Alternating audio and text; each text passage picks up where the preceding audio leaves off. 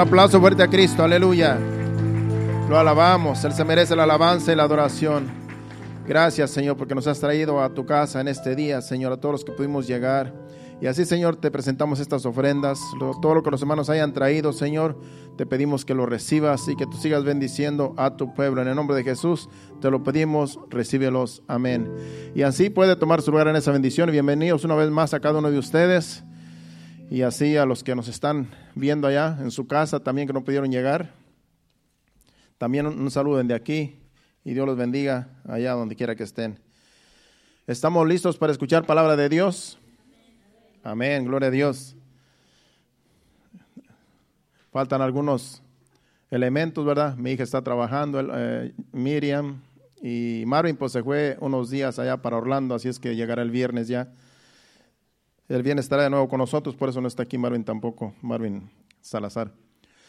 Y pues son días de vacaciones, ¿verdad? Que algunos aprovechan para irse por ahí a visitar. Y qué bueno, ¿verdad? Que, que así sea, porque la rutina a veces es muy pesada.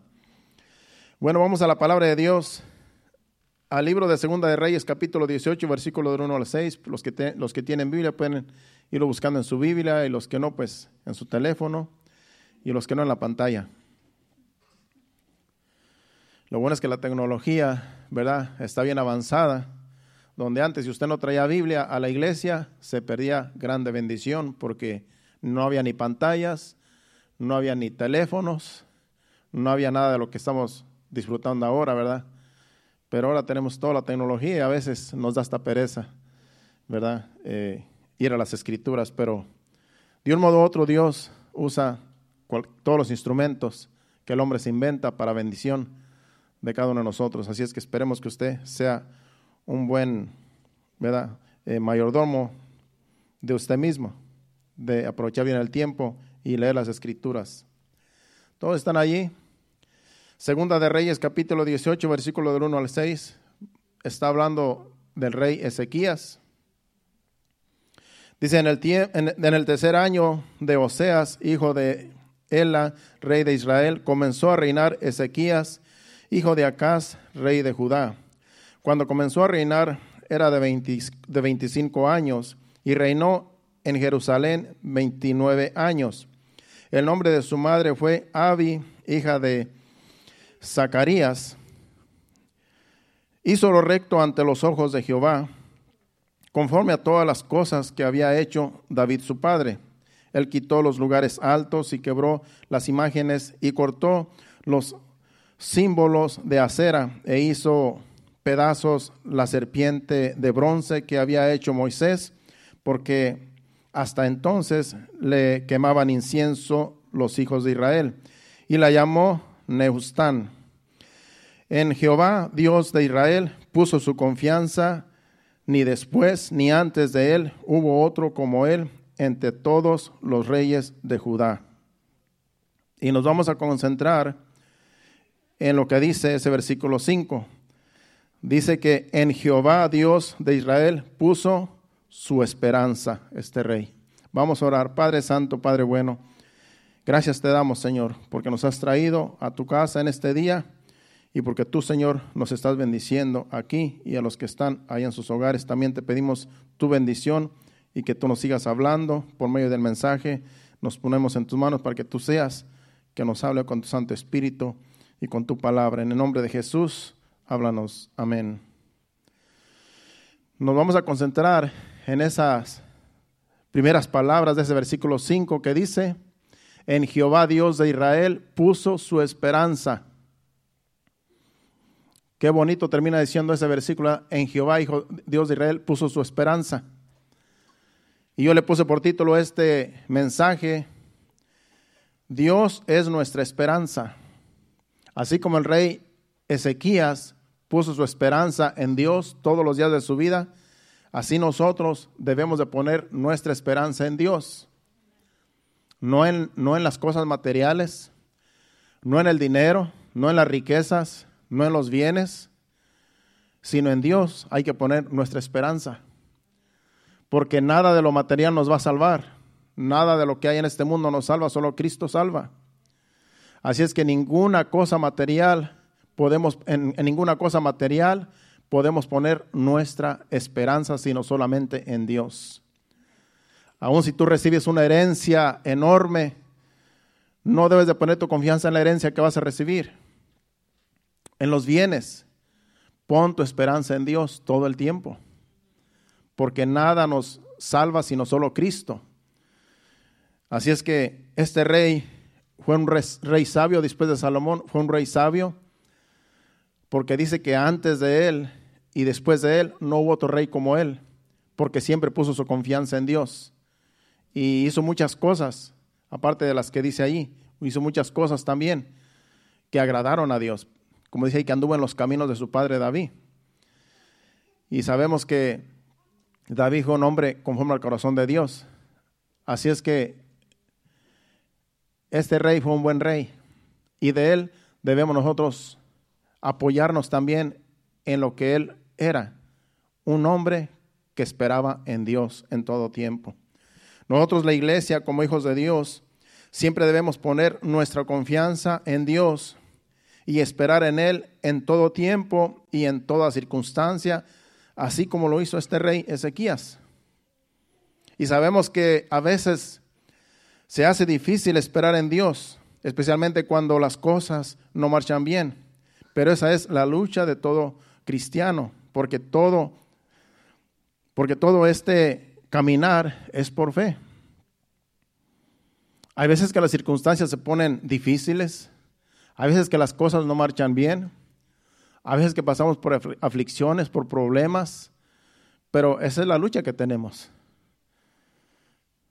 Hay un dicho que dice, si las cosas que valen la pena se hicieran fácilmente, cualquiera las haría. Entonces, ser cristiano es de valientes. Por eso dice Jesucristo que desde los días de Juan el Bautista hasta hoy el reino de los cielos sufre violencia y los valientes lo arrebatan, los violentos.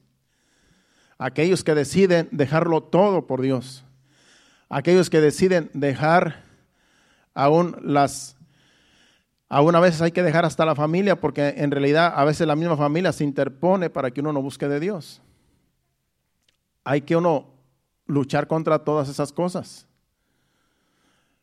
Porque esa es la lucha del cristiano dejarlo todo por el Señor.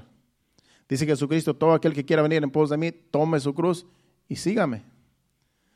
Así es que tomar la cruz es hacer la voluntad de Dios. Tomar la cruz es negarnos a nosotros mismos en lo que nosotros queramos hacer. Ya nosotros no debemos de pensar en hacer nuestra voluntad, sino tenemos que pensar en hacer la voluntad de Dios. Eso es ser cristiano no es nada más tener un nombre de cristiano, sino es de dar frutos de hijo de Dios. Entonces, esa lucha la tenemos todos los hijos de Dios. Porque esto no es un esto no es como un, juego que uno dice, bueno, voy a ver hasta dónde llego. Voy a, voy a calar, a ver, a ver hasta dónde llego. Voy a probar a ver hasta dónde llego. Esto no es así. Porque dice Jesucristo, Jesucristo que todo aquel que pone la mano en, el arado y voltea hacia atrás no es digno del reino de los cielos. Así es que esto no es de voy a tratar, voy a probar, si no me gusta me vuelvo otra vez para atrás. No, esto es de que ya una vez que estamos con la mano en el, arado hay que seguir para adelante. Porque la lucha que tú tienes la tenemos todos. La lucha que yo tengo la tenemos todos de diferente manera, claro, pero es una lucha. Es una lucha que todos tenemos que negarnos a nosotros mismos. Yo le aseguro que muchos quisiéramos estar en otro lugar, digamos humanamente, de acuerdo a, las ideas de cada persona, pero cuando sabemos que Jesucristo nos salvó y que por su gracia, por su misericordia, Él nos trajo a su presencia, ya nosotros no debemos pensar como pensábamos antes. Y como piensa cualquier persona, que dice, esto no me gusta, me voy de aquí, no me gusta este trabajo, me salgo del trabajo, me voy a otro, eh, me voy para otra ciudad, eh, me voy para otro estado. Eh, o sea, ya nosotros no debemos de pensar de esa manera. Tenemos nosotros que, cualquier decisión que tomemos, pedirle a Dios. Señor, ¿es tu voluntad que me cambie de trabajo? ¿Es tu voluntad que me vaya a otra ciudad? ¿Es tu voluntad que me vaya a otro estado? ¿Es tu voluntad que me regrese para mi país? Así debemos nosotros orar a Dios. Porque ya no, ya, no, ya no se trata de nosotros, sino ahora se trata de Dios. Porque Él es nuestro Padre. Él es nuestro guía. Entonces ya no tenemos que pensar como antes pensamos y como piensa, piensa toda persona, que solamente piensa, hace sus planes, pero sin tomar en cuenta a Dios. Dice que este rey Ezequías ponía en Dios su esperanza, su confianza, todo estaba en Dios. Todo lo que fue su reinado, y dice que fueron muchos años los que él reinó. Y en todo ese tiempo él confiaba en Dios, su esperanza estaba en Dios. Él no hacía las cosas a su manera y como él quería, sino él siempre dependía de Dios para hacer todo lo que hacía y para dirigir al pueblo. Así debemos de ser todos. Tenemos que depositar nuestra confianza en Dios, nuestra fe en Dios, esperar en Dios hasta el final, hasta el final de nuestros días. El caminar del cristiano es como cuando nace un bebé. La Biblia dice en 2 Corintios 5:17, de modo que si uno está en Cristo, nueva criatura es. Las cosas viejas pasaron, he aquí todas son hechas nuevas. Dice, de modo que si uno está en Cristo, nueva criatura es, las cosas viejas pasaron, he aquí todas son hechas nuevas. Cuando uno está en Cristo, cuando uno viene a la presencia del Señor, es como nacer de nuevo. Así se nace de nuevo. Acuérdese que cuando Nicodemo fue con Jesús, dijo, y dijo, este, ¿cómo es entrar en el reino de los cielos? ¿Cómo es entrar en el reino de Dios? Dijo, es necesario nacer de nuevo, le dijo Jesús. Nacer de nuevo es hacer la voluntad de Dios, aceptar el sacrificio de Cristo y ser guiados por su Espíritu Santo. Ya no es gobernarnos nosotros mismos, sino que ahora nos gobierna el Espíritu Santo porque le damos nuestro albedrío al Señor. Le damos nuestra voluntad a Dios. Entonces, eso es nacer de nuevo. Creer en Dios, aceptar el sacrificio de Cristo y decirle, Señor, tú eres mi Señor, tú eres mi Salvador, y yo te voy a seguir. Lo que tú quieras, yo lo voy a hacer. Eso, eso es nacer de nuevo. Es hacer la voluntad de Dios. Ya no voy a hacer las cosas que antes hacía. Ya no voy a vivir como mundano, como antes vivía. Ya no voy a ser la persona que era antes. Ahora tiene que haber un cambio porque ahora somos nacidos de nuevo cuando venimos a Cristo. Es como, como cuando un bebé nace. Nacer de nuevo es como cuando un bebé nace. ¿Y cómo es un bebé? Un bebé es indefenso, es incapaz. Un bebé necesita que lo atiendan. Así es un nacido de nuevo. Cuando uno nace de nuevo, cuando uno está empezando a caminar en los caminos del Señor, es como un bebé que es inexperto, no conoce la palabra, no sabe nada del, Evangelio. Entonces necesita que lo guíen, necesita que lo instruyan necesita que lo atiendan, así como un bebé. Un bebé no se puede valer por sí mismo. Un bebé se, le tiene que atender, se le tiene que dar de comer, se le tiene que cambiar, se le tiene que bañar, se le tiene que atender, porque no puede el, bebé hacer nada por sí mismo. Así es un nacido de nuevo cuando venimos al Señor. Y no importa, no importa que ya tenga 80 años, es un bebé. Si mi papá eh, acepta al Señor Jesucristo, cuando yo vaya para México, porque ese es mi plan, ir y evangelizar a mis padres que ya están ancianitos, aunque ellos son religiosos, pero mi papá ya tiene más de 80 años, pero si mi papá acepta al Señor cuando yo vaya, y ese es mi plan, él va a nacer de nuevo ahí, aunque ya tenga más de 80 años. Él va a ser como un bebé. Entonces hay que, hay que darle de comer en la boca como un bebé. Hay que darle de comer y, y decirle esto, esto te va a servir la palabra de Dios es, la leche espiritual. Entonces, Así es un nacido de nuevo, que nace en el Señor y en realidad necesita mucha atención y necesita ser alimentado con la palabra de Dios, que viene siendo la leche espiritual. Así es como nosotros un día nacimos. Yo un día nací de nuevo, hace ya como unos, a lo mejor unos 26 años, 25 años por ahí. Yo nací de nuevo, entonces yo era un bebé. Ahora ya crecí. Ahora ya crecí, ahora ya no soy un bebé, ahora ya crecí, ahora ya puedo enseñar a otros también, como lo estoy haciendo ahora. Entonces ya dejé de ser niño. Porque yo escribí aquí, pero si ese bebé, ese bebé no, ese bebé no va a quedarse como, es, como está toda su vida. No va a ser, no va a ser bebé toda la vida. De bebé va a crecer a ser un niño, de niño va a crecer adolescente y de adolescente va a ser adulto y de adulto pues va a ir en la madurez, en el crecimiento. Así viene siendo el nacido de nuevo, el que nace de nuevo, el que nace en Cristo. Nacimos como bebés, vamos creciendo, vamos dando pasitos, nos caemos, nos levantamos, seguimos caminando, llegamos como a la adolescencia y ya estamos más fuertecitos, ya, ya maduros, ya cuando pasa el tiempo, ya no fácilmente nos podemos caer, ya no fácilmente podemos errar, sino que ya sabemos el camino, ya sabemos por dónde caminar, por dónde no caminar y por dónde sí caminar. Y así es el caminar del cristiano, como si fuera un bebé que va en crecimiento. No se va a quedar bebé toda la vida, porque eh, así sería normal que un bebé no creciera, que pasen los años y ese bebé siempre sea un bebé. Eso sería normal. Así también es en Cristo Jesús. Cuando pasa el tiempo, ya nosotros tenemos que dejar de ser niños, de, ser, bebés, para convertirnos en, adultos y podemos ayudar a otros bebés que van creciendo. Ya los mayores, ya los que tenemos ya más tiempo en el Evangelio, ya estamos capacitados para ayudar a otros bebés que están empezando a caminar en el Evangelio. Y en cada iglesia hay servidores que ya cuando son maduros trabajan para la obra y ayudan a otros que están empezando a caminar. Hay que visitarlos, hay que apoyarlos, hay que escucharlos, hay que orar por ellos y de muchas formas se les ayuda.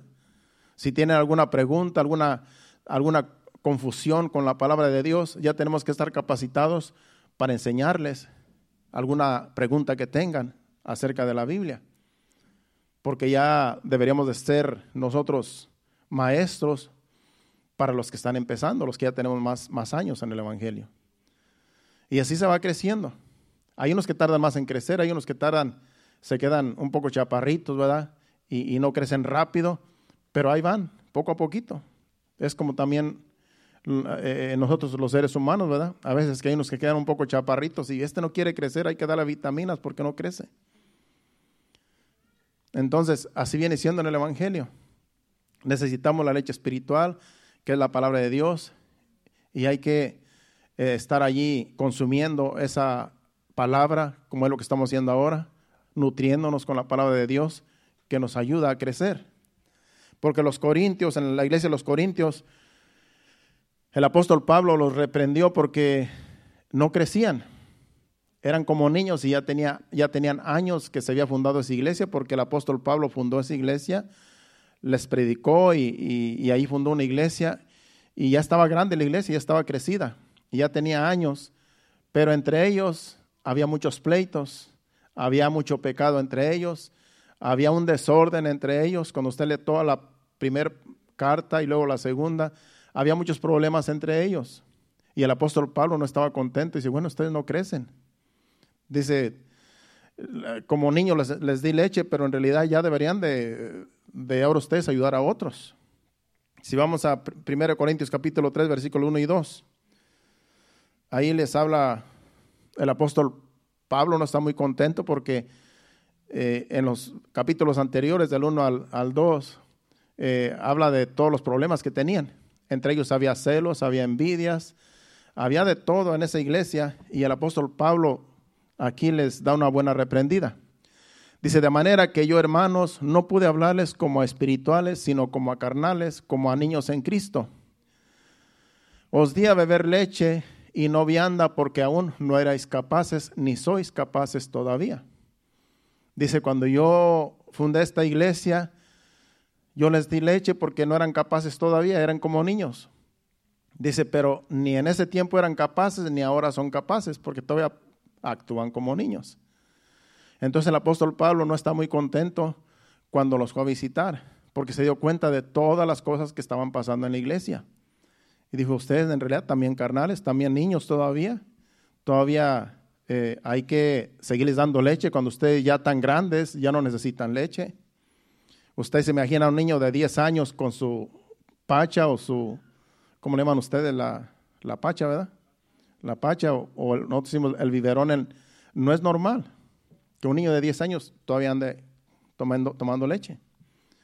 Pues así estaban los corintios, que todavía era necesario darle leche cuando ya eran mayores, espiritualmente hablando.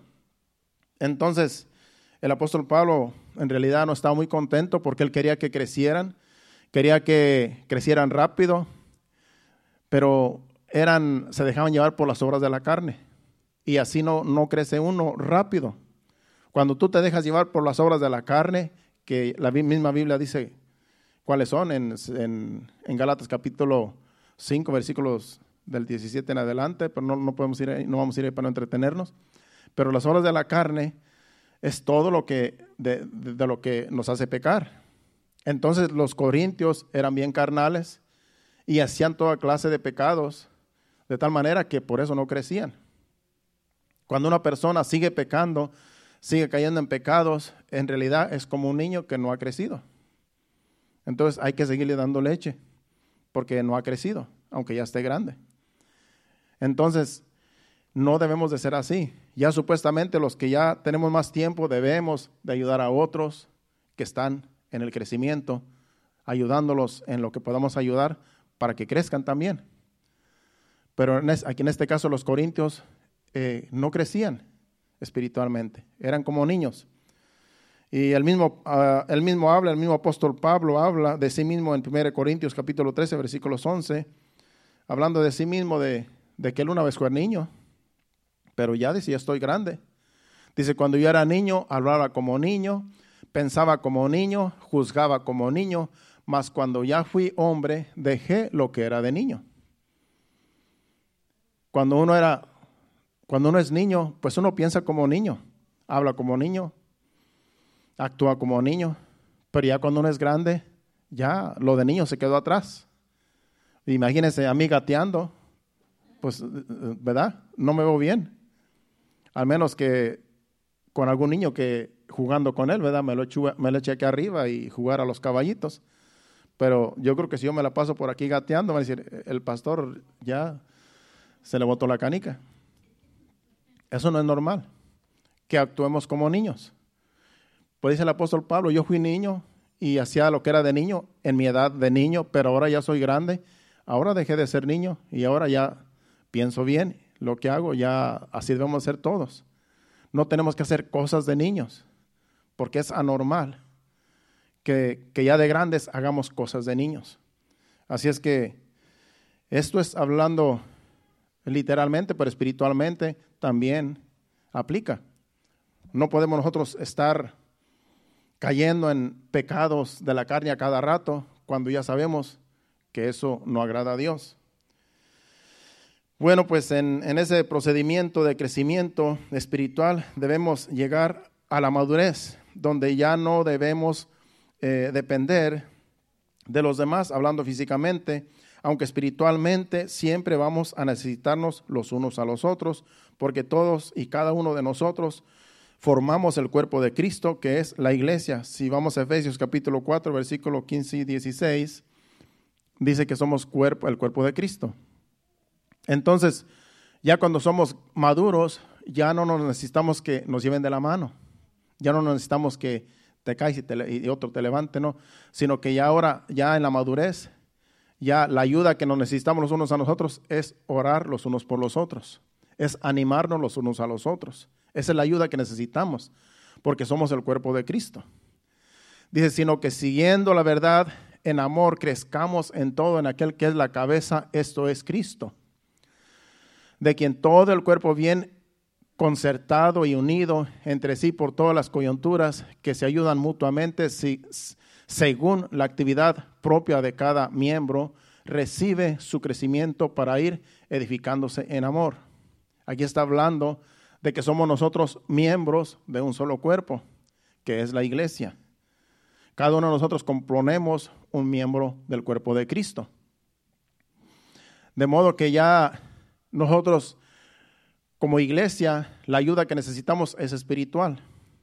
La ayuda que necesitamos nosotros, cada uno de nosotros, es una ayuda espiritual.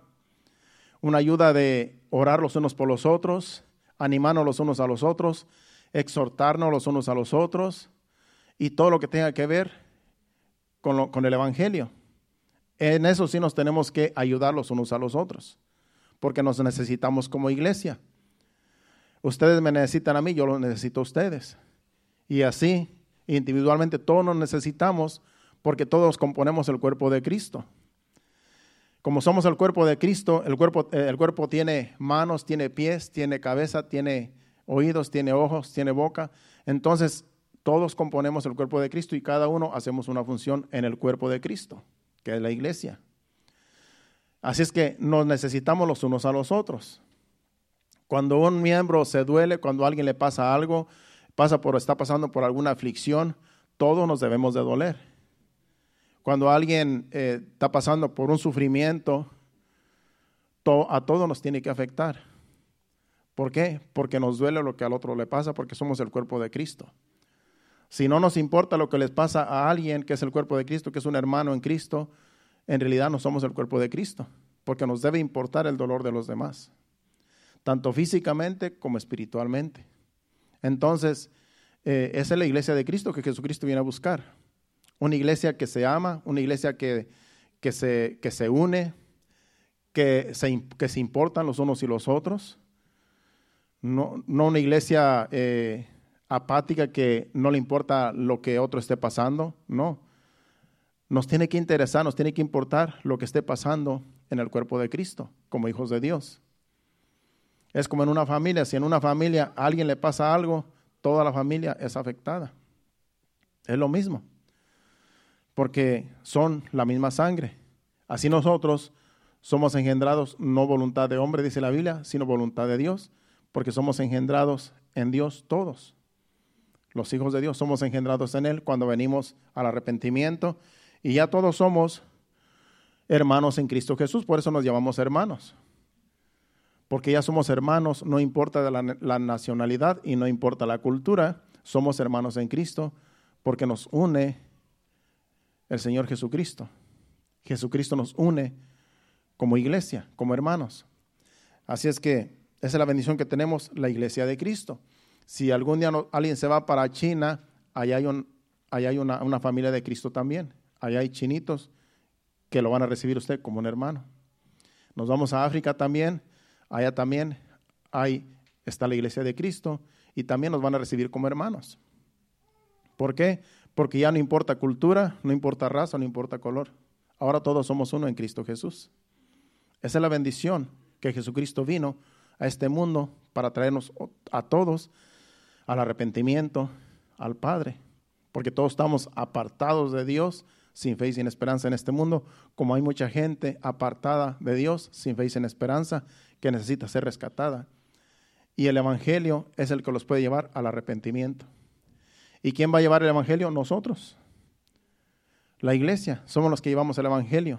Si nosotros no predicamos el Evangelio, ¿quién lo va a predicar? Solamente los hijos de Dios, nacidos de nuevo, que tenemos conocimiento de la Biblia, somos los que podemos predicar el Evangelio. De ahí para allá nadie puede predicar el Evangelio porque nadie tiene el Evangelio sino solamente la iglesia de Cristo. Hay muchas religiones, hay hasta sectas, pero esas son diabólicas. Solamente el Evangelio que Jesucristo vino a traer es el único que salva. Y nosotros los evangélicos tenemos la Biblia, que es el manual que el Señor dejó para que nosotros evangelizáramos a todo este mundo. Así es que todo el trabajo es de cada uno de nosotros.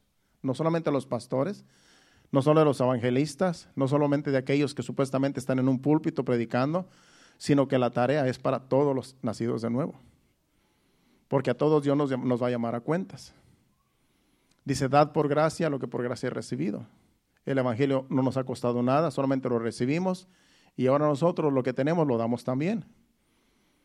Dale palabra a otros, dale ánimo a otros. Llevar el Evangelio a otros que están sin, sin salvación es la encomienda del Señor Jesucristo para nosotros, para la iglesia. Llevar el Evangelio a todas las naciones. Entonces, la tarea es para todos. Bueno, pues en, en ese procedimiento en el cual estamos,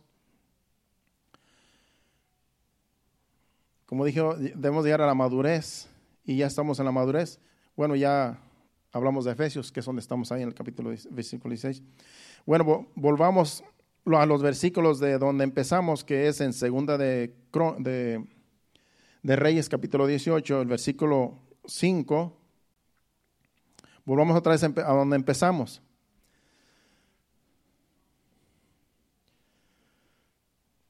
Porque dice que el rey Ezequías puso su esperanza en Dios todos los días de su vida. Porque de eso se trata el mensaje aunque hablé un poquito de lo que es el crecimiento, cómo es nacer de nuevo, cómo venimos a ser eh, eh, de bebés a, la madurez. Y este rey ya era un rey maduro, era un rey que tenía conocimiento. Por eso lo que él hizo, lo hizo con el conocimiento de Dios, porque Dios estaba con él. Pero él dice que puso su esperanza en Dios. Todo lo que él hacía era voluntad de Dios en todos los días, en todos los años que él estuvo reinando. Entonces, ese es el mensaje para nosotros, que así como Él esperó en Jehová, así nosotros esperemos en Dios siempre. Pongamos nuestra confianza siempre en Dios todos los días de nuestra vida, así como hizo este rey.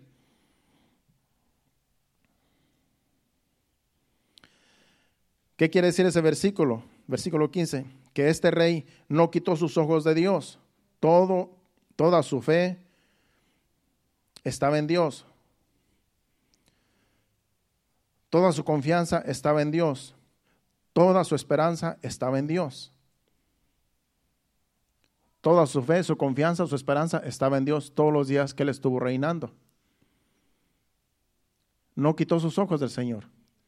En Hebreos capítulo 2, versículos, creo 2, dice que puesto los ojos en Jesús, el autor y consumador de nuestra fe. Poner los ojos en Jesús es, ahora que estamos en el Evangelio, seguir el Evangelio porque Jesús es la palabra de Dios. Al Señor no lo podemos ver. Dice ahí que puesto los ojos en Jesús. A Jesús no lo podemos ver. No es que vas a tener una imagen de Jesús ahí en, en tu casa y vas a estar todo el tiempo viéndolo ahí. No, porque eso es idolatría. Esa es solamente una imagen que alguien pintó o alguien eh, retrató. Puesto los ojos en Jesús es que tú sabes que el Señor está en tu corazón.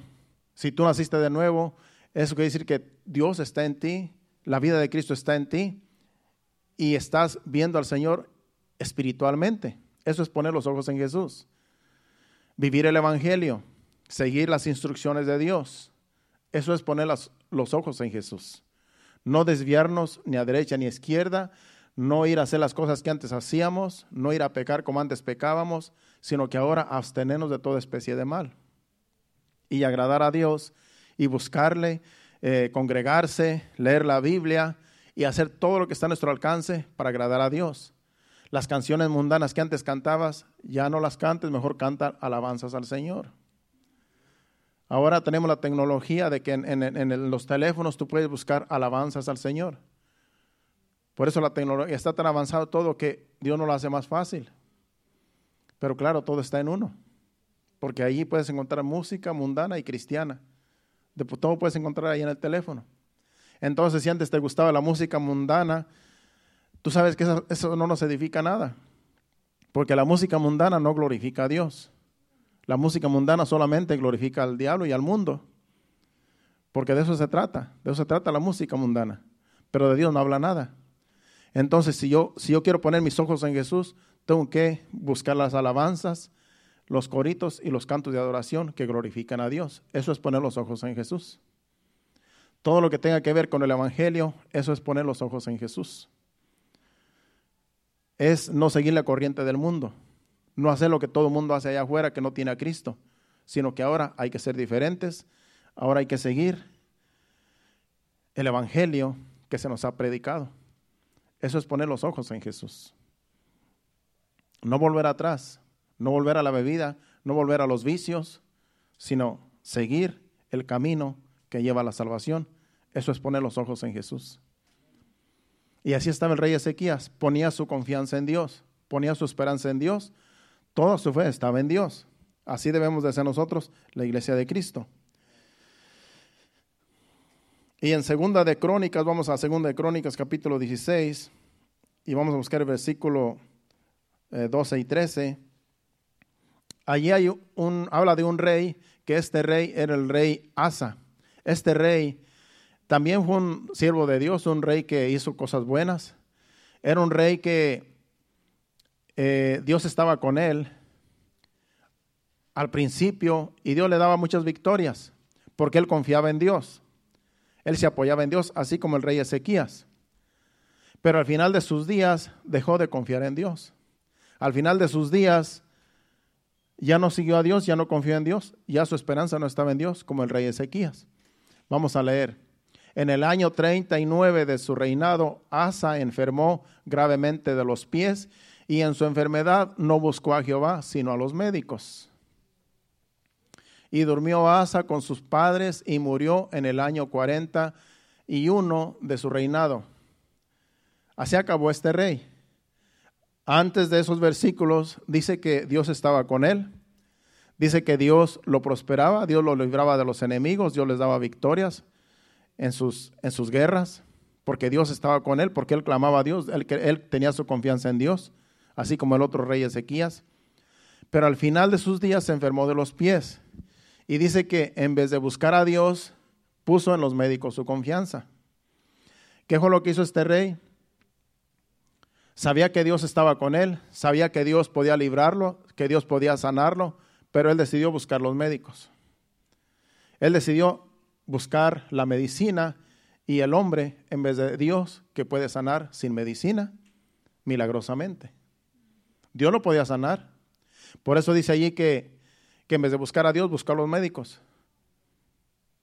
Se desvió de la, de la confianza que le tenía a Dios y se apoyó en el hombre, en la sabiduría humana, en, en la ciencia, más que en el poder de Dios, que es para sanar y para libertar.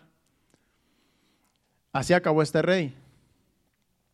Quitó la mirada de Dios, quitó, quitó la confianza de Dios y puso la confianza en los médicos que pensó que los médicos lo iban a sanar y murió así de esa manera, con una enfermedad en los pies. Cuando nosotros nos enfermamos como hijos de Dios, primero que tenemos que hacer es clamar a Dios. Lo primero que tenemos que hacer es pedir a Dios, Señor, yo confío en que esta enfermedad tú puedes sanarme.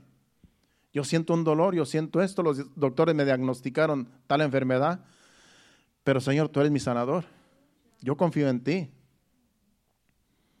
Y hay que confiar en Dios hasta el último suspiro. Nunca debemos decir, ya no creo en Dios, ya no confío en Dios, ahora confío mejor en lo que los médicos pueden hacer. No, porque nos puede pasar lo que este rey, que confió más en los médicos. Y así murió, confiando en los médicos.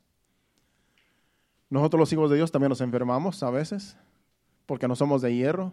Y si fuéramos de hierro, nos oxidábamos como quiera, ¿verdad? Porque aquí todo es perecedero. Pero nosotros como humanos también nos enfermamos, a veces también porque pues, no nos alimentamos bien, a veces tenemos la culpa, que a veces no comemos lo que nos nutre y nos enfermamos nosotros mismos por lo que uno come y todos lo sabemos. Pero a veces son enfermedades hereditarias, a veces son enfermedades que de repente llegan aunque tú te cuides. Entonces nadie se escapa de una enfermedad en este mundo porque somos, de, somos humanos, somos de, carne. Pero cuando un hijo de Dios se enferma, lo primero, lo primero que debe hacer un hijo de Dios es pedirle a Dios. Eso es lo primero que debe hacer un hijo de Dios. Porque si tú dices, eh, llévame a la clínica, llévame al doctor, eh, tengo esto, tengo un dolor, sin pensar en Dios, que Dios te puede sanar, quién sabe, a lo mejor Dios puede sanarte antes de, llevarte con un médico. ¿Cómo sabes si la voluntad de Dios es que tú clames a Él y que te quite ese dolor y esa enfermedad? Aun si es un tumor, Dios, Dios ha deshecho tumores en hijos de Dios. Para Dios no hay nada imposible.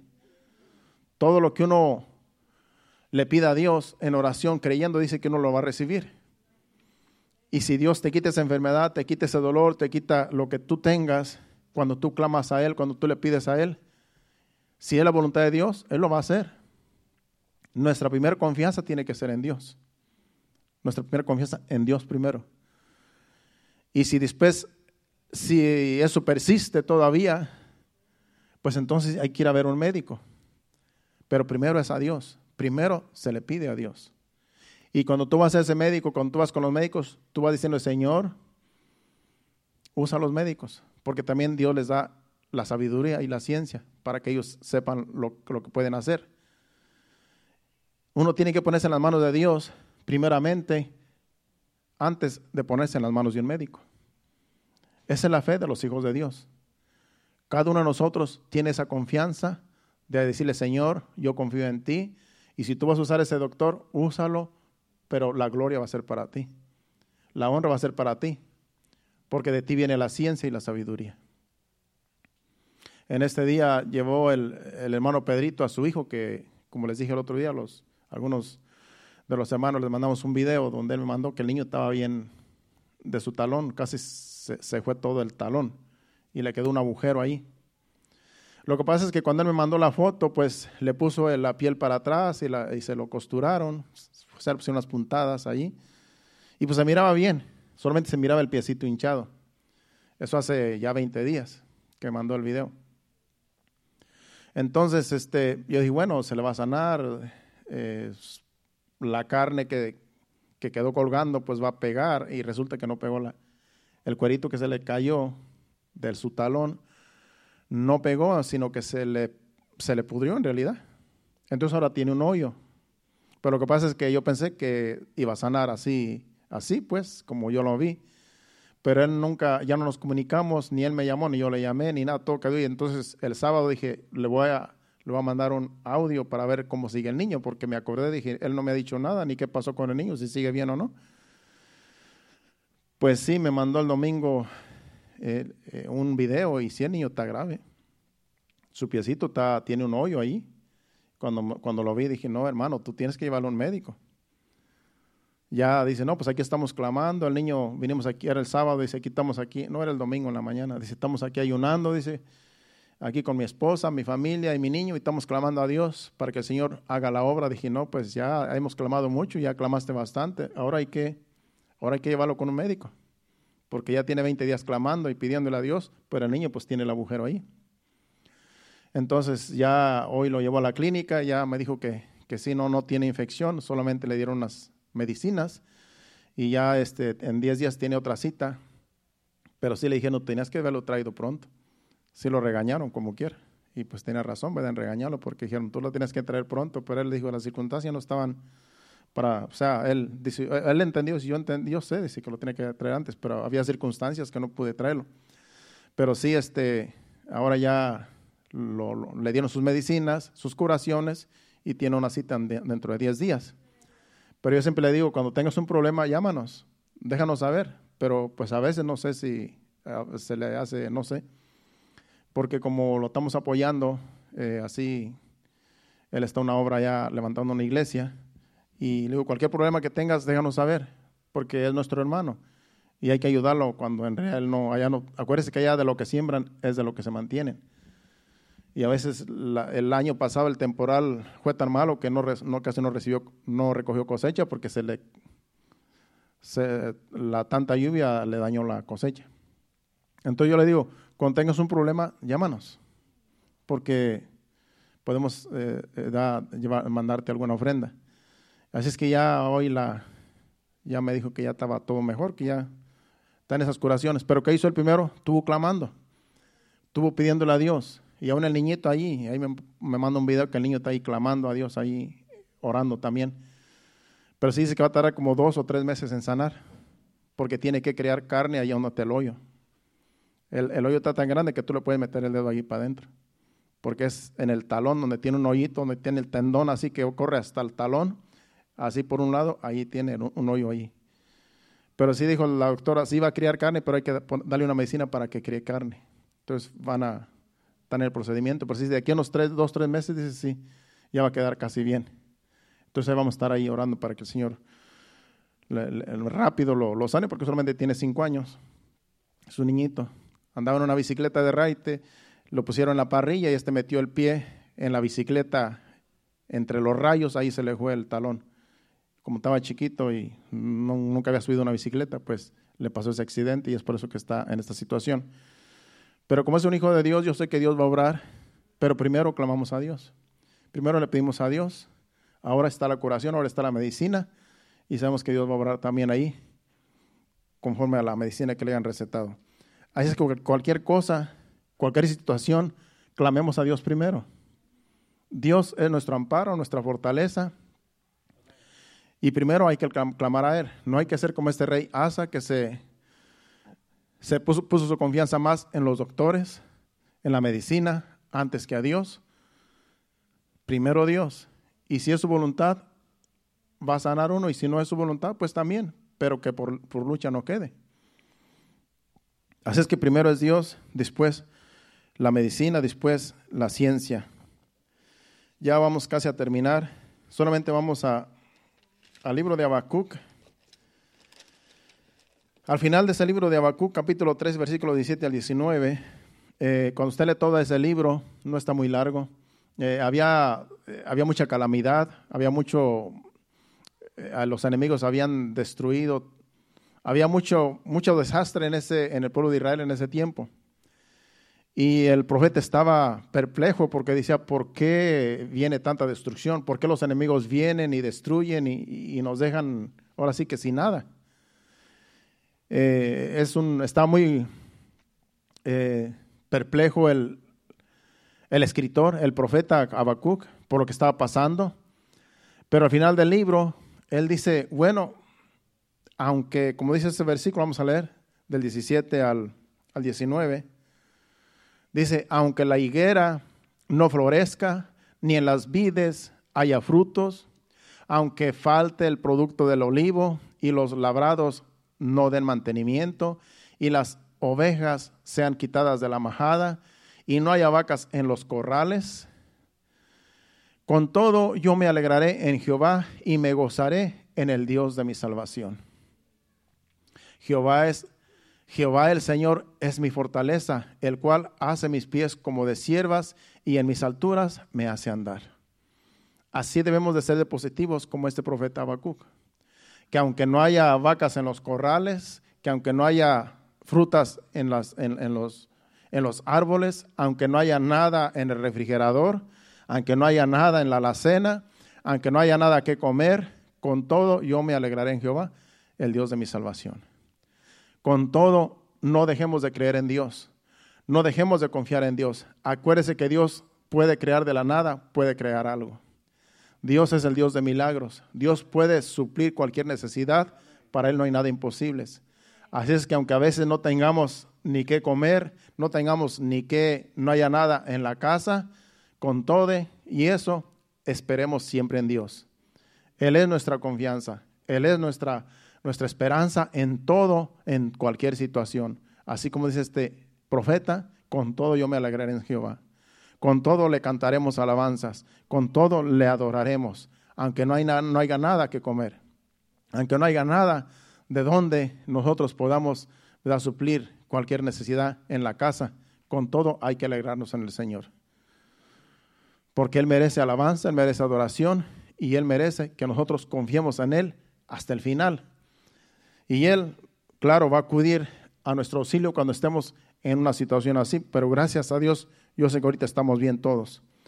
Yo sé que ahorita todos tenemos en abundancia porque gracias a Dios, Dios suple toda necesidad. Pero si hay alguien que está escaso, no deje de creer en Dios, no deje de confiar en Dios, porque Dios es el que suple cualquier necesidad y usted simplemente, simplemente crea en Dios, tenga su esperanza en Dios, confíe en Dios plenamente y para siempre, que Él sabrá qué hacer en cualquier situación.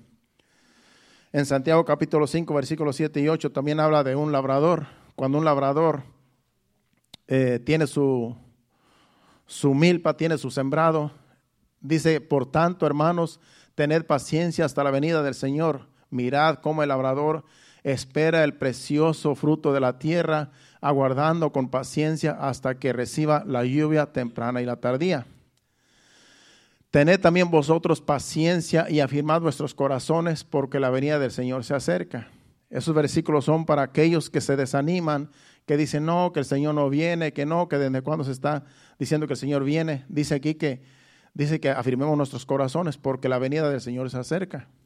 Así como el labrador, así como el que labra el campo, eh, espera su, el, precioso eh, fruto de la siembra, así nosotros tenemos que esperar la venida del Señor Jesucristo. Nuestra esperanza tiene que estar en Dios siempre, que el Señor va a venir por su pueblo, por su iglesia y vamos a ser levantados. No tenemos que desanimar, no tenemos que decir el Señor se tarda, me voy otra vez al mundo a disfrutar del mundo como antes disfrutaba y después vengo otra vez como que el Señor se está tardando. No sabemos cuándo el Señor va a venir. No sabemos cómo, cuándo el Señor va a levantar la iglesia. Puede ser mañana, hoy o en cualquier momento la puede levantar. Y tenemos que estar preparados. No tenemos que ser ociosos para decir, no, el Señor no viene y, ya no me importa, me quedo en casa, ya no voy a la iglesia, ya hago mi vida como yo quiero, porque como quiera el Señor se tarda. Acuérdate que en cualquier momento nos puede sorprender la muerte. Y si no estamos preparados, ¿qué cuenta le vamos a dar a Dios? Así es que tenemos que estar preparados, esperando la venida de nuestro Señor Jesucristo, porque los días son, son cortitos. El día se está acercando tan rápido que en cualquier momento suena la trompeta y nos vamos con el Señor. Así es que hay que firmar los, nuestros corazones. Si alguien está desanimado, acuérdese que el Señor viene pronto. Acuérdese que no estamos perdiendo el tiempo. Hay que estar siempre esperando la venida de nuestro Señor Jesucristo, pase lo que pase y venga lo que venga, aunque las cosas se vean como que se va a tardar mil años todavía, porque no se sabe cuándo el Señor viene. Vamos últimamente, por, por último, a Romanos capítulo 5, versículos del 1 al 5 capítulo 5 de Romanos del 1 al 5 vamos a hablar de la esperanza que debemos de tener siempre nosotros. Justificados pues por la fe, tenemos paz para con Dios por medio de nuestro Señor Jesucristo. Por quien también tenemos entrada por la fe a esta gracia en la cual estamos firmes y nos gloriamos en la esperanza de la gloria de Dios. Y no solo esto, sino que también nos gloriamos en las tribulaciones, sabiendo que la tribulación produce paciencia. Y la paciencia prueba y la prueba esperanza. Y la esperanza no avergüenza porque el amor de Dios ha sido derramado en nuestros corazones por el Espíritu Santo que nos fue dado. La esperanza que tenemos en el Señor Jesucristo no nos debe de avergonzar. No nos tiene que dar vergüenza que alguien diga, ustedes están locos, están esperando que el Señor va a venir y viene. No, no nos va a avergonzar la esperanza porque el Señor va a venir tarde o temprano. No tenemos que ser avergonzados porque la esperanza dice ahí que no avergüenza. Algunos ya partieron con el Señor, algunos de nuestros hermanos ya partieron con el Señor, pero ellos estaban esperando la venida del Señor Jesucristo hasta, hasta el final. Nuestros hermanos que ya partieron, nuestros familiares que ya partieron, estuvieron siempre esperando la venida de nuestro Señor Jesucristo. Estaba siempre esperando y su esperanza no, no se deben avergonzar porque así se fueron con el Señor y ya están allá con el Señor. Ahora nosotros estamos en la misma situación. No tenemos que avergonzarnos de que estamos esperando la venida del Señor Jesucristo, porque si no viene en vida, allá nos vamos a encontrar con los que ya pasaron a la eternidad y con los que sigan aquí, un día nos vamos a ver allá con el Señor. Por eso no seremos avergonzados. ¿Por qué? Porque vale la pena el sacrificio aquí. Vale la pena el sacrificio que Jesucristo pagó en la cruz para salvarnos a nosotros, para que ahora nosotros también nuestra esperanza, nuestra confianza está en el Señor hasta que el Señor venga. Porque Él va a venir tarde o temprano. Así es que no debemos desanimarnos ni avergonzarnos de que estamos esperando al Señor, porque no es vergüenza esperar al Señor. No da vergüenza esperar al Señor. Porque el amor de, el amor de Dios ha sido derramado en nuestros corazones por el Espíritu Santo que nos fue dado por amor al Señor es que nosotros estamos esperando al Señor. El amor que Él ha derramado en nosotros, eso nos da la confianza y la esperanza de que el Señor viene. Cuando ya no hay amor en nosotros, se pierde la esperanza y se pierde la confianza en Dios. Por eso el amor siempre tiene que estar en nosotros. El amor que el Señor ha derramado en nuestros corazones. Cuando una persona deja los caminos del Señor, ha dejado el amor de Cristo. Se ha alejado y ya no ama, ya no ama al Señor porque ahora ya no le importan las cosas de Dios, sino que ahora le importan las cosas del mundo. Entonces ha dejado su primer amor, como estamos hablando el domingo de la iglesia de Éfeso, que dijo, has trabajado mucho, te has esforzado, has sufrido, pero tienes una cosa, que has dejado tu primer amor. Que no nos suceda a nosotros, a nosotros en estos tiempos. Que no nos enfriemos como la iglesia de los Éfesos, que trabajaban, se esforzaban, hacían muchas cosas para Dios, pero ya no amaban a Dios. Ya solamente lo hacían por rutina, lo hacían por costumbre, se congregaban por costumbre, hacían por costumbre todo lo que hacían, pero ya no lo hacían para Dios, porque en realidad estaban, ya se estaban enfriando. Que no, nos, que no nos sucede eso a nosotros, sino que siempre nosotros tengamos el amor de Cristo para tener la confianza y la esperanza de que el Señor tarde o temprano viene por nosotros. Y eso será hasta el final. Por eso cuando usted venga a la iglesia, venga, cante al Señor alabanza, desborde su, el amor que Él ha derramado en nosotros, entréguelo al Señor en agradecimiento, cantándole alabanzas de todo corazón, adorándole de todo corazón y sirviéndole de todo corazón, porque es lo único que podemos dar al Señor. Adoración, alabanza y gratitud. De ahí para allá no podemos pagar nada de lo que Él ha hecho por nosotros, porque no hay precio que pague la salvación. Pero un corazón agradecido, un corazón que adora, que, que alaba, que es agradecido, que tiene gratitud por lo que el Señor ha hecho a nosotros, eso es lo que Dios viene a buscar. Dice que Él está buscando adoradores que le adoren en espíritu y en verdad.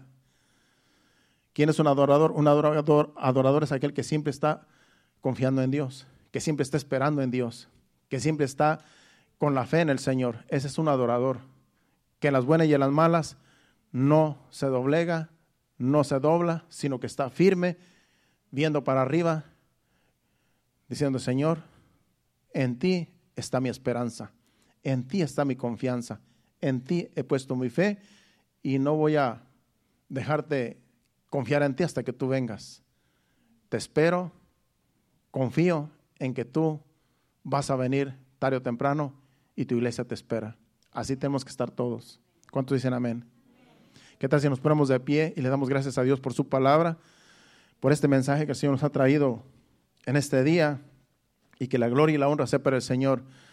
Póngase de pie ahí, incline su rostro y dele, dele gracias a Dios por lo que Él ha hecho a nosotros, que nos ha dado entendimiento de su palabra para que nosotros podamos ahora confiar en Él, tener la esperanza, la certeza de que Él es real y que Él viene pronto por nosotros que Él no retarda su promesa como algunos la tienen por tardanza, sino que es paciente para con nosotros, no, es, no queriendo que nadie se pierda, sino que todos procedan al arrepentimiento, como dice en segunda de Pedro.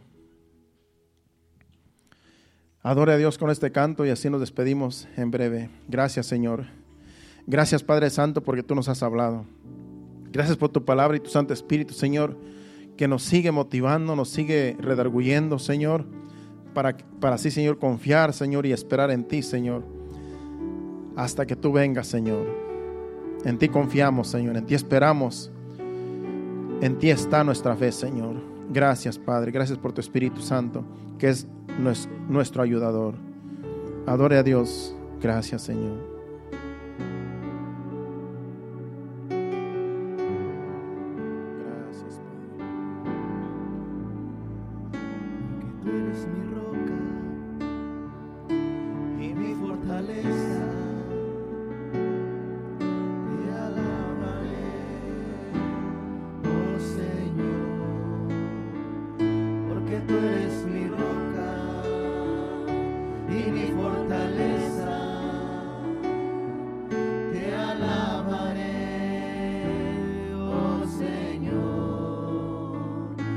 que tú eres mi roca.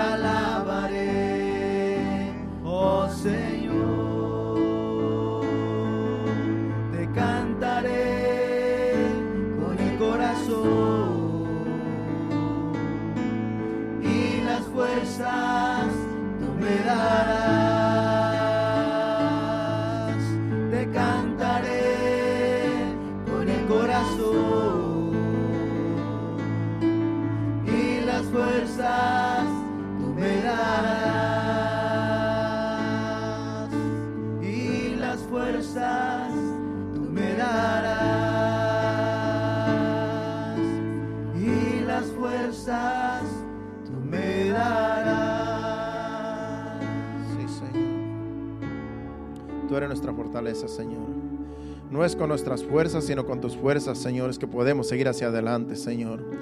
Porque sabemos que somos débiles, Señor, en nuestra carne, Señor, pero tú eres nuestra fortaleza que cada día nos fortalece, Padre, para seguir confiando en ti, esperando en ti, Señor, día con día, Padre.